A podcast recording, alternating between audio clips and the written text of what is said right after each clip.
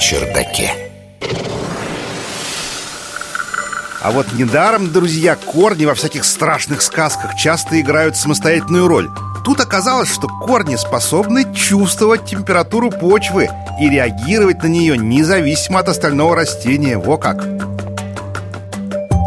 Научный журналист Егор Быковский. Итак, сорвем же с этой тайны покровы. Корни растений не настолько слепы, какими кажутся. Ученые из Германского университета обнаружили, что у корней есть система встроенная, позволяющая определять температуру почвы и менять направление собственного роста, находя оптимальные условия. Об этом рассказывается в новой статье Марселя Квинта и его соавторов, опубликованной в Embo Journal. До сих пор было принято думать, что корни не способны реагировать на условия среды сами по себе.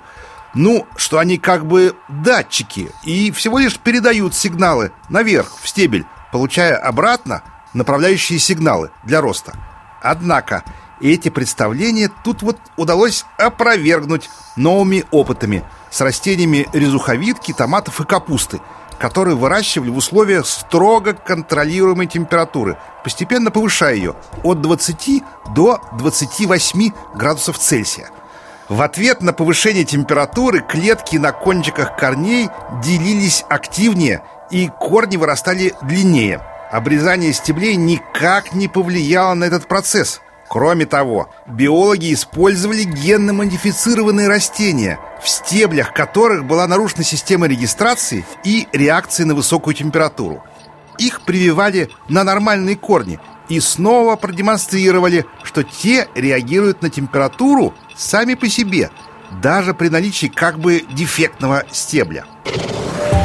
Наука на чердаке. Биохимические исследования показали, что при повышении температуры почвы в корнях активнее производится гормон роста – ауксин. Он переносится в апикальные части корня, то есть к кончикам, где стимулирует деление клеток, заставляя их быстрее вытягиваться и уходить глубже в почву, в более прохладные ее слои – что нас, конечно, не удивляет, потому что жара и засуха часто идут рука об руку, так что для растения кажется совершенно как бы логичным стремиться на глубину, где больше воды. Возможно, при этом растения сообщают о происходящем соседям, обмениваясь химическими сигналами через те же корни. Любопытно, что при росте температуры в стебле также синтезируются ауксины, те же самые, но его реакция на них совсем другая – в ответ на этот гормон местные клетки становятся длиннее, делая и стебель, и листья более тонкими и узкими, чтобы минимизировать потери влаги. Понимание этих механизмов позволит лучше предсказывать, как глобальное потепление повлияет на растительный мир планеты, в особенности на сельское хозяйство, от производительности которого, кстати, зависит судьба всего человечества. В общем, корни, спасите нас, пожалуйста, вместе с учеными, разумеется.